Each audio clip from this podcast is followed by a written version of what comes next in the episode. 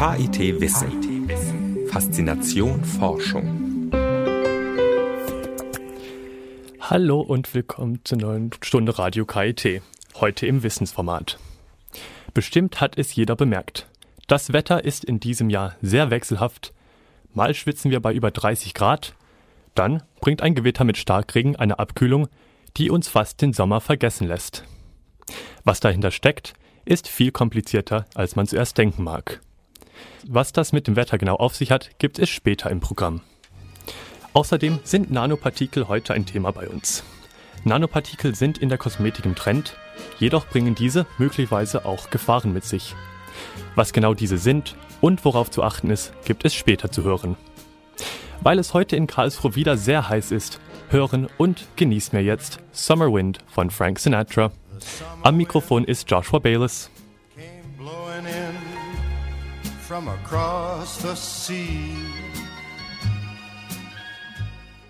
Die 104.8 Radio KIT. Was auch immer die Politik auf der internationalen Klimakonferenz im November in Paris beschließt, die weltweite Durchschnittstemperatur wird um zwei oder möglicherweise sogar um drei Grad ansteigen. Was das allerdings genau für uns hier in Karlsruhe bedeutet, ist immer noch unklar. Veränderungen des lokalen Klimas sind für die Klimaforscher immer noch weitgehend terra incognita. Dabei ist es für Politiker und Unternehmen wichtig zu wissen, ob es in Zukunft hier in der Region mehr Stürme, Überschwemmungen oder Hitzewellen geben wird. Das Klimakonsortium, ein Zusammenschluss aller wesentlichen deutschen Einrichtungen zur Erforschung des Klimas, hat sich jetzt vorgenommen, solche lokalen Vorhersagen in den nächsten zehn Jahren möglich zu machen. Mein Kollege Stefan Fuchs hat mit dem KIT-Klimaforscher Professor Christoph Kottmeier über ein vielbeachtetes Positionspapier des Konsortiums gesprochen. Was bedeutet der Klimawandel konkret für die Menschen vor Ort in einer Region, einer Stadt? Antworten auf diese Fragen thematisiert jetzt ein Positionspapier des Deutschen Klimakonsortiums. Sie, Herr Professor Kottmeier, sind einer der 80 und mehr Autoren dieses Papiers, das einen Forschungsbedarf für die nächsten zehn Jahre beschreibt. Diese Verfeinerung der Klimamodelle auf der regionalen, ja auf der lokalen Ebene, ist das unerlässlich, um die Krisen, die durch den Klimawandel möglicherweise auftreten, zuverlässig vorhersagen zu können? Ja, ich denke, es ist einer der Wege, die beschritten werden sollten. Natürlich hat das Klimaproblem Dimensionen, die nicht nur mit Modellierung angegangen werden können. Wenn wir an die großen Ballungszonen in Südostasien, aber auch in Afrika beispielsweise denken, andere Klimazonen, andere Probleme. Und dort muss man eben auch mit den passenden Werkzeugen, auch seitens der Forschung, die Fortschritte erzielen, sodass man geeignete Anpassungs- und Handlungsmaßnahmen entwickeln kann. Gibt es so einen großen Unterschied zwischen dem, was auf der großen globalen Ebene passiert und möglicherweise dann in einem kleinen Bereich, lokal oder regional? Ja, das ist eindeutig zu bestätigen. Die globalen Änderungen in der Temperatur, über die man ja meistens auch in den Medien dann erfährt, da geht es um das 2-Grad-Ziel oder vielleicht auch 3 Grad, die uns in den nächsten Jahrzehnten bevorstehen. Das ist aber ein globaler Mittelwert, der erstmal wenig Aussage treffen kann über ein Gebiet wie Mitteleuropa, Deutschland, Süddeutschland. Hier können die Bedingungen ganz anders sein und wir wissen ja auch jetzt schon, dass wir bei weitem nicht bei einer globalen Mitteltemperatur leben, sondern hier in Karlsruhe zum Beispiel ganz gravierend gravierende Unterschiede haben im Kleinklima, im regionalen Klima, was dann bereits über 20, 30 Kilometer Entfernung zu den angrenzenden Höhen einen deutlichen Unterschied ausmacht. Was ist denn dann hier jetzt in Karlsruhe oder sagen wir mal in der Region Oberrhein die vorrangigen Risiken? Sind es Starkwinde, sind es Überschwemmungen, ist es Trockenheit? Ja, man spricht ja heute mehr und mehr von Klimarisiken. Das sind eigentlich die Gefährdungen durch Wettererscheinungen, die wir auch jetzt schon erleben, die aber in einem sich ändernden Klima häufiger oder intensiver oder in ganz anderer Art und Weise auftreten können. Deshalb ist diese Trennlinie eigentlich zwischen den Wettergefährdungen, für deren Vorhersage der Deutsche Wetterdienst zum Beispiel verantwortlich ist, und die Trennlinie von diesen Phänomenen gegenüber den Klimarisiken ziemlich schwimmend geworden. Die großen Gefährdungen, die uns in Mitteleuropa treffen können, das sind äh, Starkniederschläge, die in Verbindung manchmal sogar mit Schneeschmelze im Frühjahr oder auch mit äh, sehr starker Bodenfeuchte vorher zu hochwasserartigen Abflusssituationen führen können. Eine weitere Gefährdung, die uns vielleicht jetzt auch wieder so ganz anfänglich jedenfalls bevorsteht, ist, sind Hitzewellen, die ja auch in Mitteleuropa auch sozusagen in den letzten 10, 15 Jahren mehrfach auch zu wirklich katastrophalen Situationen geführt haben. Die Menschen lernen zum Glück dazu. Anpassungen an solche Hitzewellen sind möglich. Es muss kein großer Schaden auftreten. Schwieriger ist es in der Natur eigentlich. Trocknung, die ja auch Nutzpflanzen betreffen können, die dann zu Missernten führen. Das sind Dinge, die schwer nur, denen man schwer entgegensteuern kann. Aber die Grundlage, das Grundlagenwissen dafür sollte weiterentwickelt werden, gesammelt werden. Und das ist eins der Themen, was man in diesem Positionspapier des Deutschen Klimakonsortiums adressiert.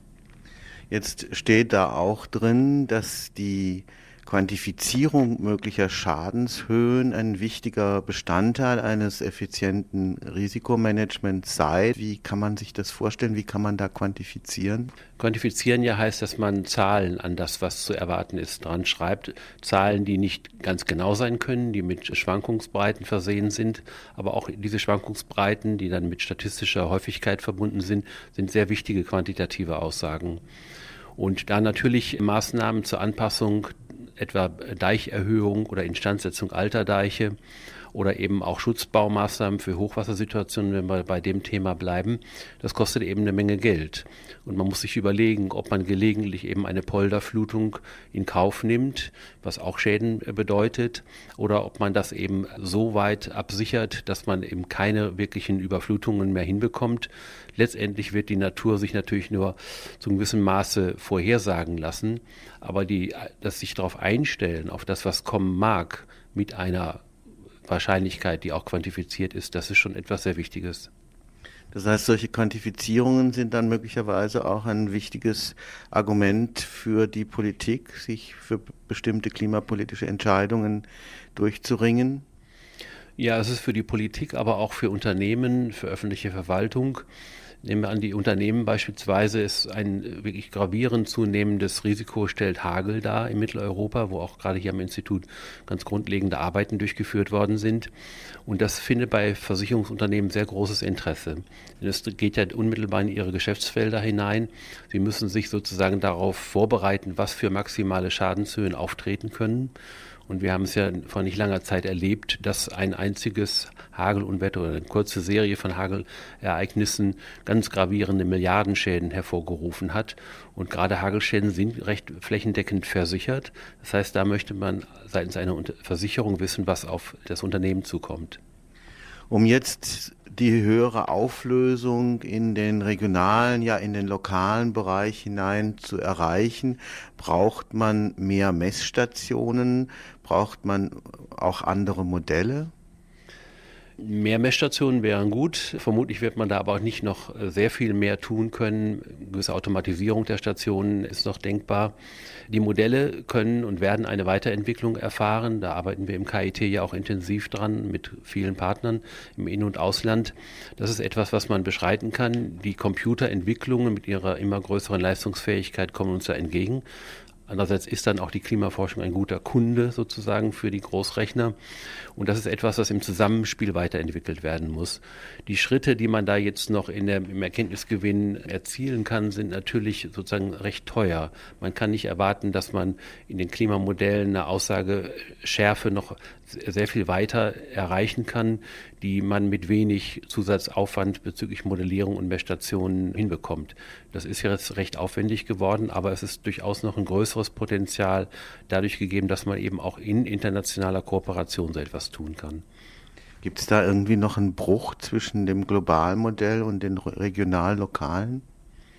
Also diese Grenzen werden gut überbrückt. Es gibt auch ganz neue zukunftsweisende Modellentwicklungen. Das ist dann so die, die, sogenannte nahtlose Vorhersage, wo man also im Prinzip mit dem Modellsystem, wenn es denn mal fertig ist, von der Wettervorhersage der nächsten Tage bis zu Klimaaussagen über die nächsten Jahrzehnte bis zum Ende des Jahrhunderts zum Beispiel kommen kann. Die Modelle sind in ihrer gewissen Grundkonfiguration recht ähnlich. Deshalb ist es überhaupt denkbar. Aber wie und in welcher Art und Weise und mit welchen anderen Modellen dann auch noch abgeglichen sie betrieben werden, unterscheidet sich sehr. Jetzt ist auch in dem Papier die Rede davon, eine interdisziplinäre Zusammenarbeit anzustreben, zum Beispiel mit den Sozialwissenschaften, aber auch transdisziplinär mit der Zivilgesellschaft, mit der Wirtschaft und der Politik. Wie kann das aussehen? Ja, das ist sicherlich keine kleine Aufgabe. In diesem Klimakonsortium wird das aber sehr, sehr systematisch angegangen. Also in dieser großen Autorengruppe von 80 Personen, die kam auch deshalb zustande, weil man eben solche Fachrichtungen, wo ja auch sehr viel Erfahrung schon bereits besteht durch bisherige Arbeiten zum Klimawandel und den Auswirkungen, dass man die also zusammenbringt. Und das ist gelungen. Ich war bei solchen Diskussionen und mehrtägigen Workshops dabei. Es ist kein ganz einfacher Weg. Man hat die gleichen sozusagen Gesprächsbarrieren zu überwinden, die immer zwischen den Disziplinen herrschen. Aber ich denke, hier ist der Weg eigentlich ganz gut beschrieben und wir haben, glaube ich, mit dem Konzept, auf das sich ja alle verständigt haben, auch beschrieben, wie es weitergehen kann. Politikberatung ist ja damit eingeschlossen. Da lese ich aus, den, aus diesem Konzept ein bisschen so eine Kritik in der Vergangenheit, bezüglich der Vergangenheit heraus. Da werden besser zugeschnittene Formen der Politikberatung gefordert. Wo gibt es denn da die Defizite? Wie könnte man das ausgleichen? Ja, ich denke, es ist immer noch ein gegenseitiges äh, Verständnisproblem. Naturwissenschaftler sind gewohnt, wie ich es vielleicht jetzt auch gerade tue, eher in der Wissenschaftlersprache zu sprechen. Politiker dagegen haben ganz andere Entscheidungsebene. Sie müssen viele Dinge vergleichen miteinander, manchmal eben auch, wenn es um die finanzielle Ausstattung geht von bestimmten Maßnahmen, müssen sie abwägen zwischen etwa im Kindergartenausbau und Klimawandelanpassung. Und das sind Entscheidungen, bei denen Ihnen so der reine Fachmann nicht so richtig weiterhelfen kann. Ich denke aber, dass man das mit solchen Personen, die auf beiden Seiten offen sind, und das sind natürlich sehr viele Bereiche der Gesellschaft betroffen, dass man da weiterkommen kann. Und es gibt eben auch schon Methoden, die auch aus den Sozialwissenschaften her entwickelt worden sind, wie man da am besten auf ein gegenseitiges Verstehen und auch miteinander handeln zugehen kann. Jetzt ist das der Forschungsbedarf der nächsten zehn Jahre wo würden wir denn stehen, wenn wir das Jahr 2025 schreiben? Das heißt, welche Auflösung wird möglich sein bis dorthin, wenn Ihre Desiderate erfüllt sind? Ja, das ist eine gute Frage. Ich denke, man wird in der Auflösung, der rein räumlichen Auflösung, noch mal sehr viel feiner geworden sein zu dem Zeitpunkt wird auch jetzt gerade ein aktuelles äh, Forschungsprogramm aufgelegt, wo es darum geht, Stadtklimamodelle auf eine ganz neue Ebene zu hieven. Und das ist etwas, was eben auch im ganz andere Modelltypen erfordert. Man kann also mit den jetzigen Klimamodellen nicht einfach so mit einer Auflösung von 10 Metern in die einzelne Straßenschlucht hinein zoomen. Das ist schlechterdings technisch unmöglich. Aber man kann bestimmte Dinge eben auch verbinden über statistische Verfahren oder Modellkopplungen. Aber ich glaube, man kann wirklich dann erwarten, zumindest für die großen Ballungszonen, dass man eine sehr detaillierte Straßenschlucht oder Grüngürtel oder Stadtquartiersauflösung erreicht in den Klimaaussagen. KIT-Klimaforscher Professor Christoph Kottmeier sprach mit dem Wissenschaftsjournalisten Stefan Fuchs zum jüngsten Positionspapier des Deutschen Klimakonsortiums. Was es mit Brain to Text auf sich hat, gibt es gleich nach Die vier Jahreszeiten von Vivaldi zu hören.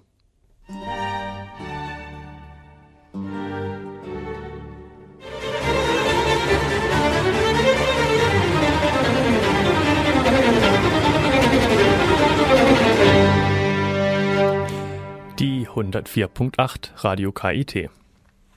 Spracherkennung aus Gehirnströmen. Das ist einem jungen Team von Wissenschaftlern am KIT in Zusammenarbeit mit ihren Kollegen aus den USA erstmals gelungen. Ihre weltweit einmalige Studie hat bereits viel Beachtung und Anerkennung erfahren.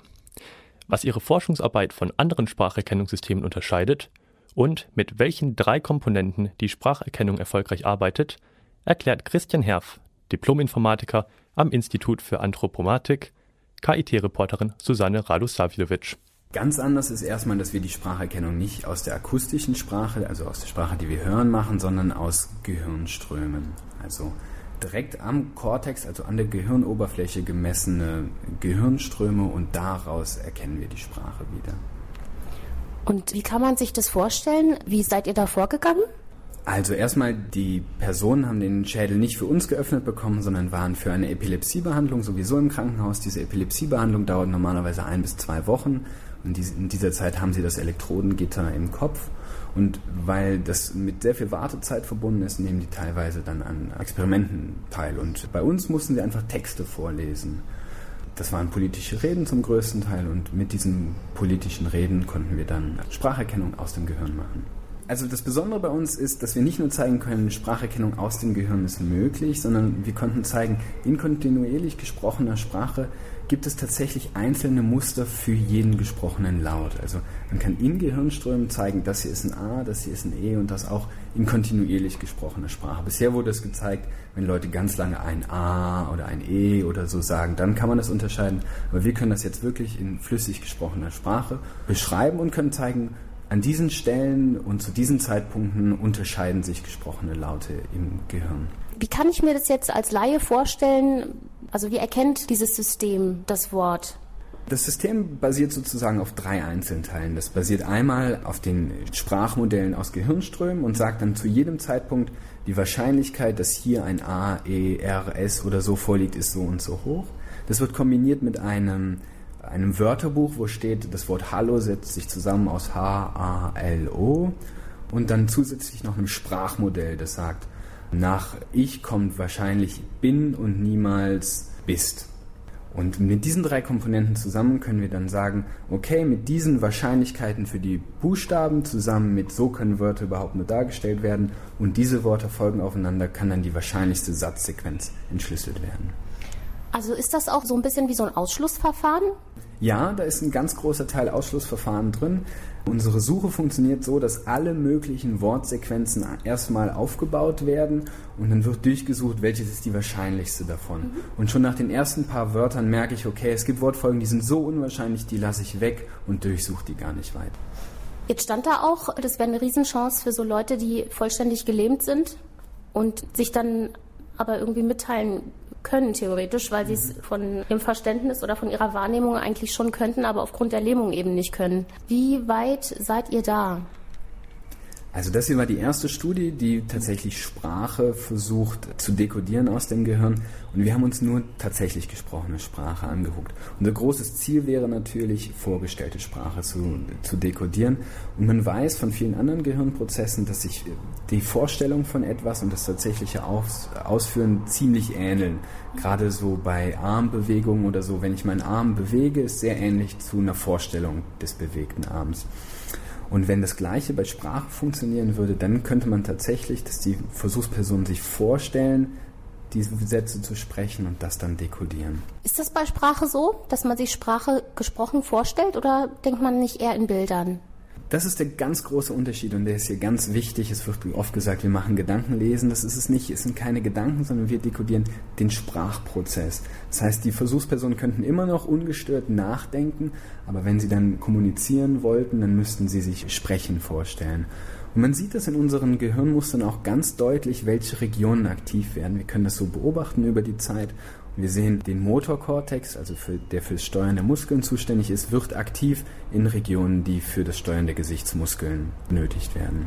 Das ist ja echt erstaunlich. Also ich muss praktisch wie in Gedanken meine Rede halten, dann könnte das dieser Sprachcomputer oder dieses System, das ihr da geschaffen habt, erkennen. Hoffentlich in der Zukunft. Also im Moment sind wir da noch nicht. Aber das ist so euer Ziel. Genau, das ist so die große Vision. Es gibt natürlich sehr große Unterschiede. Zum Beispiel unsere Versuchspersonen hören sich ja selber noch beim Sprechen. Das heißt, bei uns sind große Aktivierungen im auditorischen Kortex, also an dem direkt die Ohren sozusagen angeschlossen sind. Und das würde wegfallen, wenn die Leute sich nur noch vorstellen zu sprechen. Was war denn bei diesem ganzen Projekt für dich persönlich so das Erstaunlichste? Das Erstaunlichste ist das Zusammenspiel der einzelnen Komponenten. Man muss sich das vorstellen, wir haben diese Daten bekommen von der US-Uni und die haben damit neurowissenschaftliche Untersuchungen gemacht. Also die zeigen, Sprache korreliert mit dieser Elektrode zum Beispiel. Und mhm. wir mussten von Anfang an zeigen, okay, wir müssen jeden einzelnen Schritt durchführen, um dann irgendwann zu sehen, ja, man kann tatsächlich Sprache auch dekodieren und nicht nur neurowissenschaftliche Aussagen machen. Ich glaube, das erste Mal, dass wir so kleine Ergebnisse hatten, die besser waren als der Zufall, das, das war so richtig der schöne Moment, wo wir dachten, okay, da kann man noch was rausholen. Die 104.8 Radio KIT. Am vergangenen Dienstag wurde ein weiteres Stück Raumfahrtgeschichte geschrieben. Die Raumsonde New Horizons meldete den erfolgreichen Vorbeiflug am Pluto. Dabei entstanden atemberaubende Nahaufnahmen, die Pluto wie noch nie zuvor zeigen. Zu erkennen sind Berge mit einer teilweisen Höhe von 3500 Metern, die aus Wasser und Eis bestehen. Vorstellbar ist auch, dass sich Vulkane auf der Oberfläche Plutos befinden. Die Sonde New Horizons hatte zuvor eine Strecke von über 4,8 Milliarden Kilometer zurückgelegt, die über neun Jahre dauerte. Das Projekt der NASA kostete 700 Millionen US-Dollar. Der Begriff False Friends dürfte einigen bekannt sein, wahrscheinlich im Zusammenhang mit sozialen Netzwerken. Was der Begriff mit der Übersetzung einer Sprache zu tun hat, erklären wir gleich in unserer Rubrik Wissen auf den Punkt gebracht. Hey Laura, it's me. Hey Laura, it's me.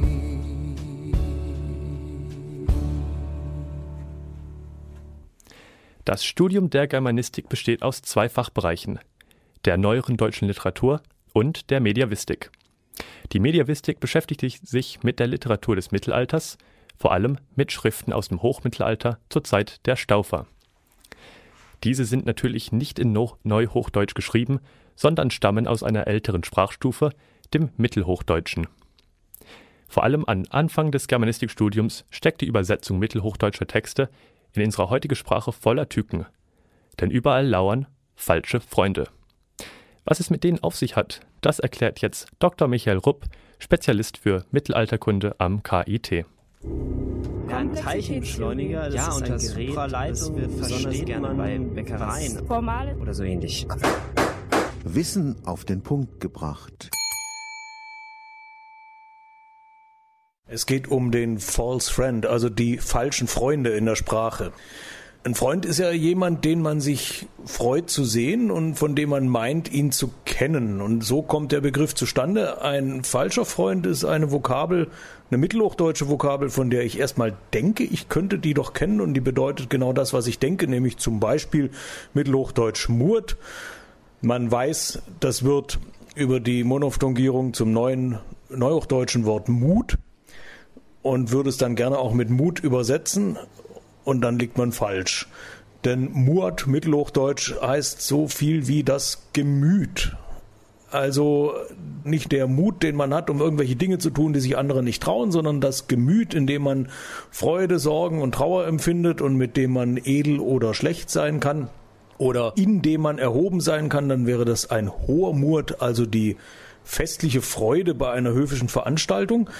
Das sind alles Sachen, die zu übersetzen man sich erstmal viel überlegen muss und die einen erstmal auf eine ganz falsche Fährte locken, wenn man noch nicht genau weiß, was das semantisch alles damals bedeutet hat und was es heute nicht mehr bedeutet. False Friends oder falsche Freunde bei der Übersetzung vom Mittelhochdeutschen ins Neuhochdeutsche. Nanopartikel gelten gegenwärtig als wahre Wunderwaffe in der Kosmetik. Im Januar 2015 fand die weltweit größte internationale Fachmesse und Konferenz für Nanotechnologie, der Nanotech in Tokio statt. Dort konnte man hautnah erleben, was in den Laboren der Kosmetikindustrie so alles auf Nanobasis entwickelt wird. Der Zweck von Nanopartikeln ist es, Pflegestoffe durch die Hautbarriere in tiefe Hautschichten zu transportieren. Dort entfalten sie ihre verjüngende Wirkung.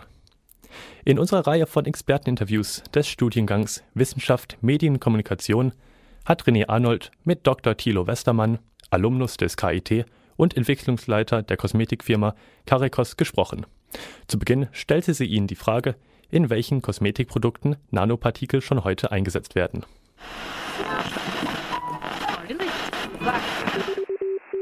WMK funkt. Radio KIT präsentiert Beiträge des Studiengangs Wissenschaft, Medien, Kommunikation.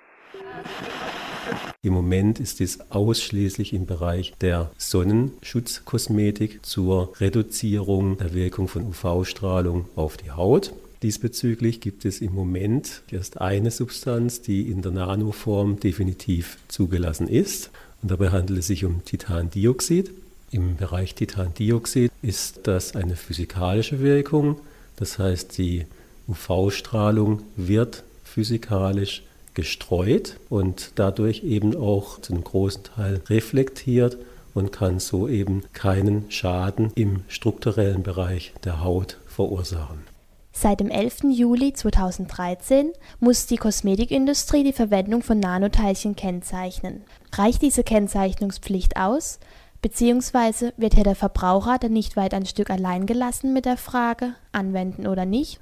Dazu ist prinzipiell zu sagen, dass natürlich die Kennzeichnungspflicht besteht. Das heißt, die Substanzen, die in Nanoform in kosmetischen Produkten eingesetzt werden, müssen in der sogenannten INKI-Deklaration auch mit dem Zusatz Nano gekennzeichnet sein. Ein kosmetisches Produkt darf laut Gesetz ausschließlich der Pflege und dem Schutz dienen.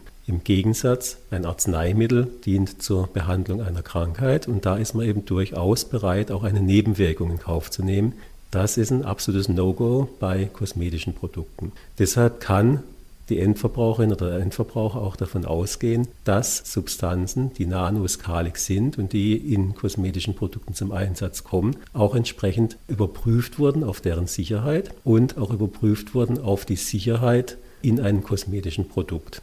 Momentan lassen sich ja bekanntlicherweise überall sogenannte Back-to-Nature-Trends erkennen.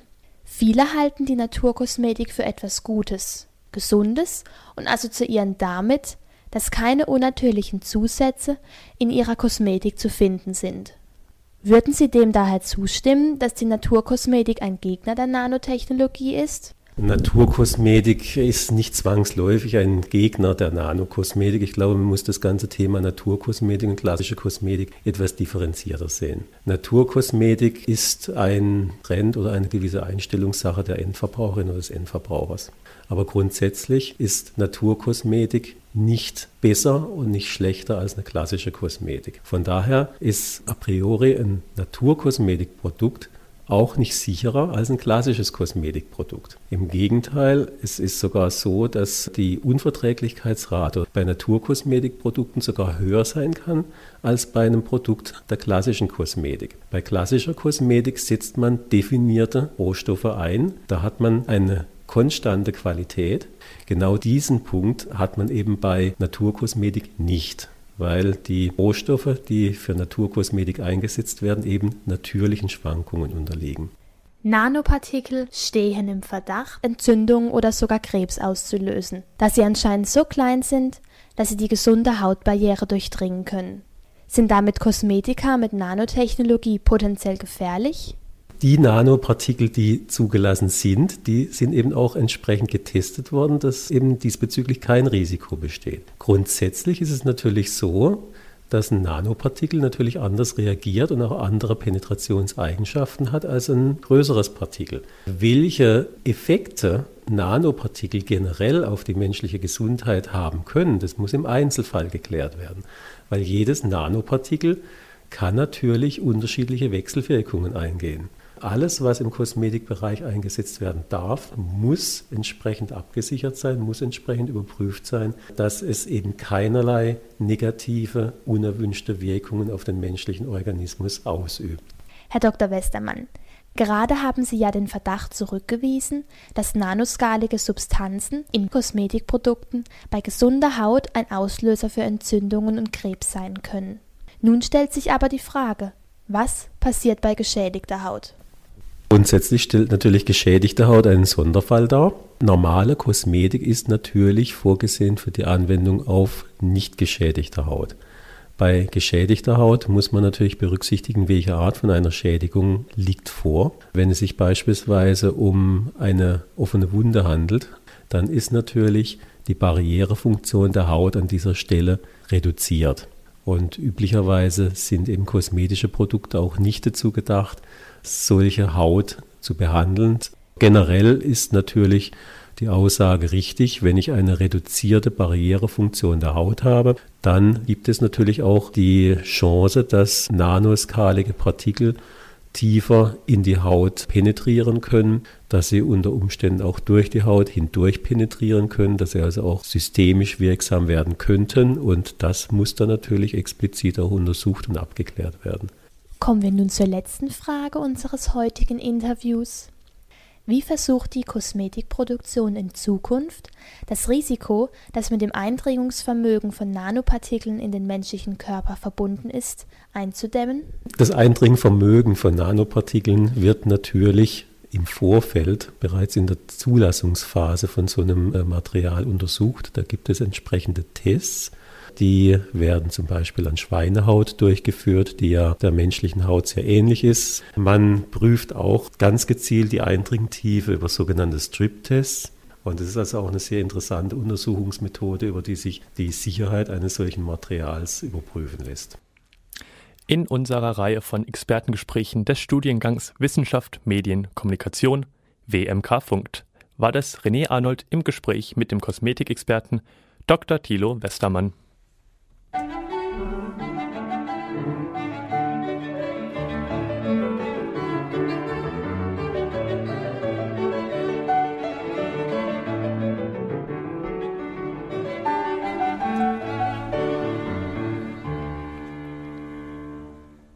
Damit sind wir leider am Ende der heutigen Sendung angekommen. Vielen Dank an alle, die eingeschaltet haben. Ich freue mich, Sie nächste Woche wieder begrüßen zu dürfen, dann mit Radio KIT im Campusformat. Das Wetter sieht hier vom Studiofenster vielversprechend aus. Genießen Sie noch diesen Donnerstagabend. Ich wünsche jetzt schon ein schönes und entspanntes Wochenende. Mein Name ist Joshua Bayless. Falls Sie die Sendung oder einzelne Beiträge noch einmal hören möchten, können Sie dies unter radio.kit.edu tun. Zum Schluss gibt es noch einen von meinen Lieblings-Jazz-Stücken zu hören, nämlich Moanin von Art Blakely.